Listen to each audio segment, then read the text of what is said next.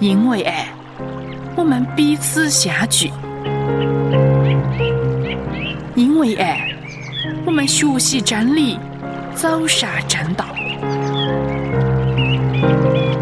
因为爱，我们要把主耶稣的正道传遍人间。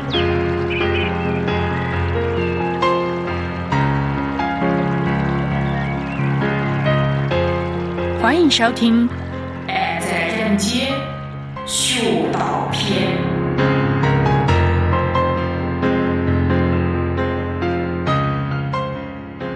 弟兄姊妹平安，我是刘芳，很高兴又能在这里跟你相见了，为你主持《夜经与释经》的节目。在过课的课程里面呢，我们分别思想过了摩西五经、历史书卷。还有诗歌智慧书的研读法。那么今天的课程就来到要讲给旧约书卷的最后一个部分——先知书。旧约的先知书一共有十七卷书，传统是将它们分为大小先知书。这个大小呢，不是说大呢比小呢重要，那是因为都是神的启示、神的话语。都是一样的重要。所谓呢，大小先知书是指按篇幅的长短来说呢。先知以赛亚、耶利米、以西结和大伊里，他们写的书比较长，就称为大先知。那么剩下的十二个就是小先知了。先知书的作者都是在分裂五国时期到贝鲁时期做先知的。从主前呢第九世纪到第五世纪为止，属于以色列史后期的先知。他们的特色是用言语来传递神的信息，而且将信息记录下来，作为今日的旧约书卷。与以色列早期的先知，像以利亚和以利沙，习惯用神迹异能来彰显神的作为。是有点不太相同的。好了，那么先知书的内容主要有哪几部分呢？有四个部分。第一，就是先知针对他当时所处的时代发出的责备和劝勉。先知一方面严厉的斥责罪恶，警告人审判的必然来临。另一方面呢，却又发出温柔的呼吁，劝勉人认罪悔改，归向真神。透过责备和安慰的讯息，先知让读者领悟到神的圣洁公义。悖逆呢，他要惩罚；悔改呢，他要祝福。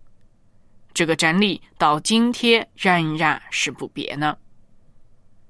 那么，先知书其他三部分的内容都是些哪样呢？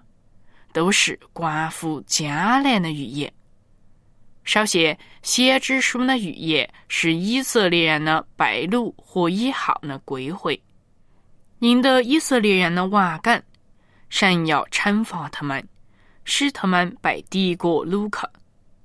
但是，神要怜悯这个国家，使以色列民有回归国土的一日。这是第一个方面的预言。其次呢，就是关于弥赛亚的预言。弥赛亚的预言的来临，在历史上来说，是比以色列国的被掳和回归更后期一点才发生的。但是，透过神的启示，先知一样可以预见到弥赛亚要来临。至于最后一方面的预言，那就是更远一点的，关于新天新地。末世的预言，这个部分的预言所强调的内容是大呢，关乎到整个世界的命运。好了，那么先知书的主要内容，针对当时发出的责备和劝勉，还有以色列被掳和回归的预言，以及弥赛亚的预言，还有最后关于末世的预言，这四个部分的预言呢？已经简单的介绍了。那么接下来我们要思想呢，是研读先知书可以留意的几个方面。首先，就是要晓得有关的历史背景，这对于研究和明白先知书是十分重要的。不只是先知本身所处的时代背景，更是指久远一点呢。那么，先知兴起以前，以色列国的境况。原来，先知的出现啊，是有他一定的远见呢。你晓得是哪吗？如果晓不得的话，就要读一下圣经五国时期的历史了。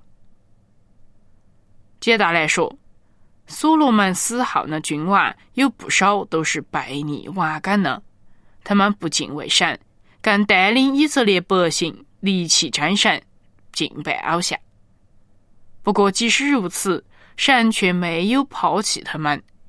以色列的君王带领百姓离开神。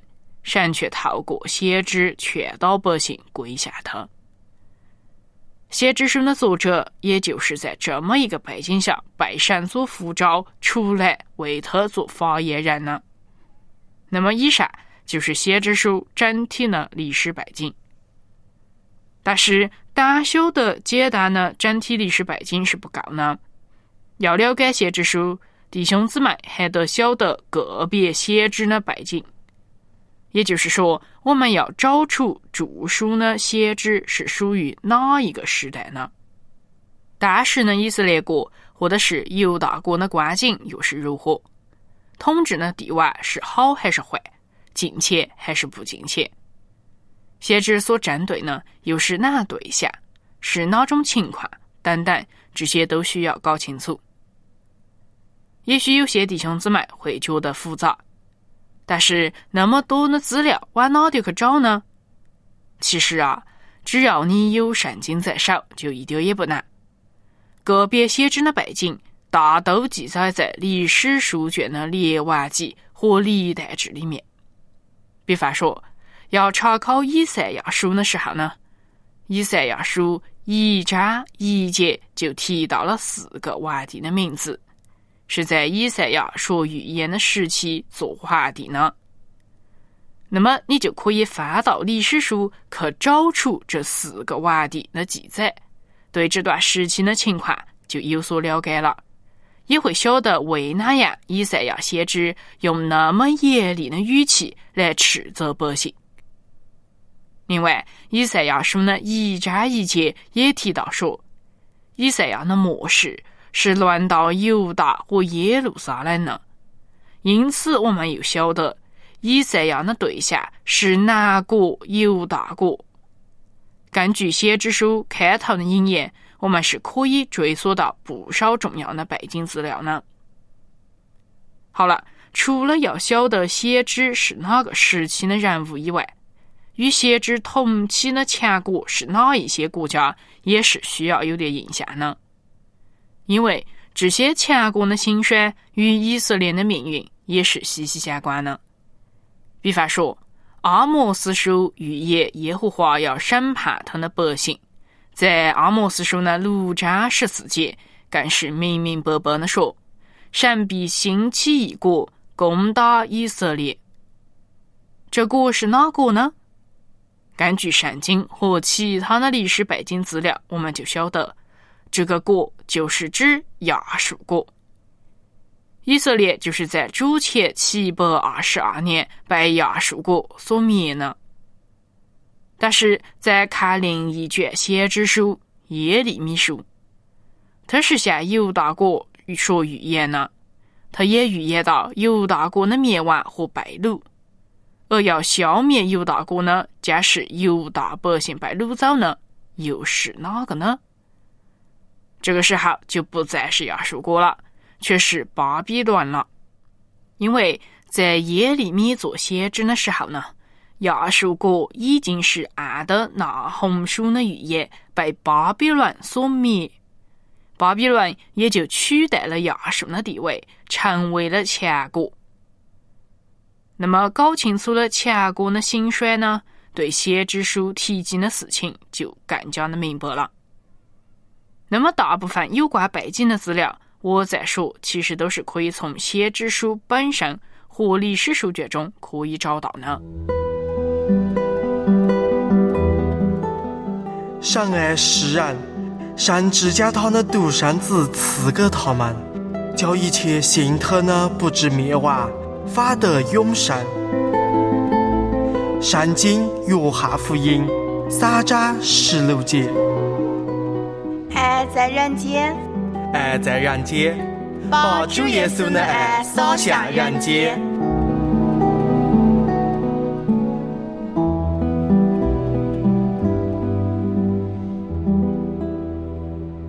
在先知书的历史背景、时代背景以外，读先知书的经文，最好是能够确定那一段经文的内容是属于以上我们提到过的四部分内容的哪一部分。先知在讲呢，是针对他那个时代呢，还是针对预言以色列将来的命运呢，还是针对基督的到来呢？或者是更远一点，是在讲末世的预言呢？如果我们确定了经文是属于以上四种的其中一种范畴，那么对于先知所想要表述的信息，就会比较准确的理解和演绎。一般来说，从经文的上下文字句当中。我们都可以相当容易辨别出先知书所讲的是属于哪一个范畴的内容和语言，这一点不难做到，只要留心注意。举个例子，《以赛亚书》的第五十三章，《以赛亚书》第五十三章，你可晓得先知在讲的是针对哪一部分的预言呢？我来读出其中的一段给你听。以赛亚书五十三章四到五节，经文说：“他诚然担当我的忧患，背负我们的痛苦，我们却以为他受责罚，被神击打苦待了。哪知他为我们的过犯受害，为我们的罪孽压伤。因他受的刑罚，我们得平安。”因特上的边杀，我们得医治。那么，以上这一段经文是说哪个呢？这很明显就是指主耶稣受苦而说呢，是一段关于弥赛亚的预言。相信弟兄姊妹也都很熟悉。万一碰到比较没得那么熟悉的经文呢，那么就多看几遍，根据上文下理。也就会晓得先知想要讲的是哪样内容，或者是预言所指呢是哪一个阶段的事情。好了，那么先知书可以留意的最后一个方面，就是关于先知书的文体。先知书包含的文体和表达技巧是多个方面的，有明喻、暗喻、拟人法、夸大法。讲真言，用谜语说寓言故事，用诗歌、散文、象征动作来表达信息等等。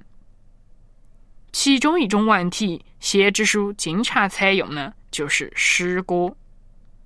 比方，刚才我给你读出来的《以赛亚书》的五十三章四到五节这一段，这就是一个诗歌题材的很好的例子。再比如说，《阿摩斯书》的第一到第二章，论到八个国家受审判的预言，也是用诗的题材来表述的。轮到每个国家的时候，先知都用以下的格式来写：“耶和华如此说。”啊，之后又接着什么什么，那一个三番四次的犯罪。我必不免去他的刑罚，因为他又做了什么什么事情。我却要怎样怎样待他。那么以上的这个格式呢，是非常统一的，这点就显示出神的审判是一致呢，是绝对公义呢。阿莫斯首先提到的六个国家。是万邦的国家，代表上了世界上的邦国。但是最后提到的两个国家却是神的选民犹大和以色列，显示出神的选民犯罪也一样会受到神的惩罚和审判，绝不例外。弟兄姊妹，你看，研读先知书，如果能够多留意经文的题材，对先知要表达的信息就更加明白了。事实上，在研究先知书以前，弟兄姊妹最好能够先熟悉一些基本的改进原则。阅读不同经文的文体方法也需要了解。那么，阅读先知书要留意的几个方面已经讲过了。在一段音乐之后。就为你介绍先知书的几个方法好了。你和我是天赋爱的创造，每个人有最美的梦想，互相彼此照亮，扶持拥抱。我们的爱让世界不一样。你和我是天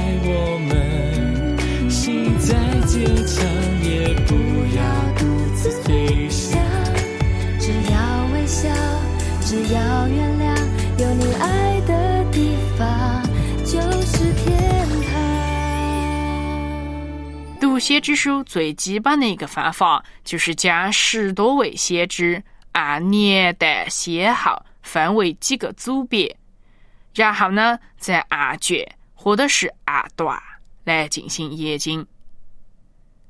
那么十几位先知其实是可以分为五个大组呢，从主前的第九世纪一直到第五世纪。主前第九世纪的先知有约厄和约拿，主前第八世纪的先知有阿摩斯、和西阿、以赛亚和弥迦，主前第七世纪的先知则是纳洪、西番亚、耶利米和哈巴谷，主前第六世纪呢有。大伊里、以西结和俄巴底亚。最后，在主前的第六至第五世纪，回归时期呢，先知则是有哈该、撒加利亚和马拉基。那么，以上的先知在不同的年代、世纪所发出的讯息重点也是有所不同的。将不同世纪的先知的讯息拿来互相比较，是很有意思的研读。另外，在同一个世纪和时代所发出预言的先知，他们的对象也不一定是同样的。比方说，在主前第八世纪说预言的四位先知，其中阿摩斯和何西阿是向北国以色列说预言的。而以赛亚和弥迦，他们的对象却是南国的犹大。在同一个世纪，对北国说预言和对南国说预言呢，有哪样相似或者不同的地方呢？这些都是可以比较的。另外，更有启发性的比较，就是将同一个世纪向同一个对象说预言的先知做比较。比方，主前第八世纪就是将阿摩斯和何西亚的信息，将以色列和弥迦的信息做个比较。在同一个时期，向同一个对象说预言，要出动两位先知，那是为哪呢？神的心意为哪样要透过两位先知分别传达呢？等等的这些问题都是很值得探讨呢。将先知书按年代先后分为几组，做按卷、按段的研读，互相比较，这是研读先知书的第一个途径。那么第二个途径呢，就是要做专题式的研读。弟兄姊妹可能会记得。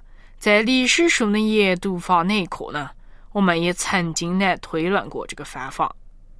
不过，历史书的专题和先知书的专题是有点不一样的。历史书有不少神迹和人物的记载，是专题研究的好题材；而先知书呢，就没得太多的神迹的记载。关于人物的查考呢？我们固然可以改读先知书的作者，他们蒙召的过程、他们的生平经历和他们的结局等等。但是呢，十几个先知啊，只有几个是有足够的资料可以供我们查考呢。因此，人物的专题式查经不能够成为研读先知书的主要方法，反而是先知书讯息的内容。倒是可以做专题式的探讨。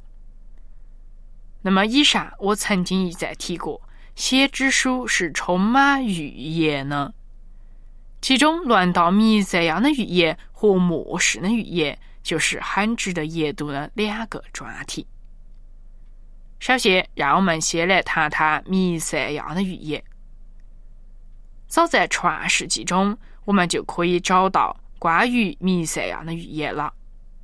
创世纪呢三章十五节，创世纪三章十五节，神向魔鬼说：“我又要叫你和女人彼此为仇，你的后裔和女人的后裔也彼此为仇。女人的后裔要杀你的头，你要杀她的脚跟。”这里就已经暗示了弥赛亚要降临以后。圣经又多次的预言到弥赛亚要来的事情。不过，值得注意的是，提到弥赛亚的预言，在先知书的旧约经卷中达到了高峰。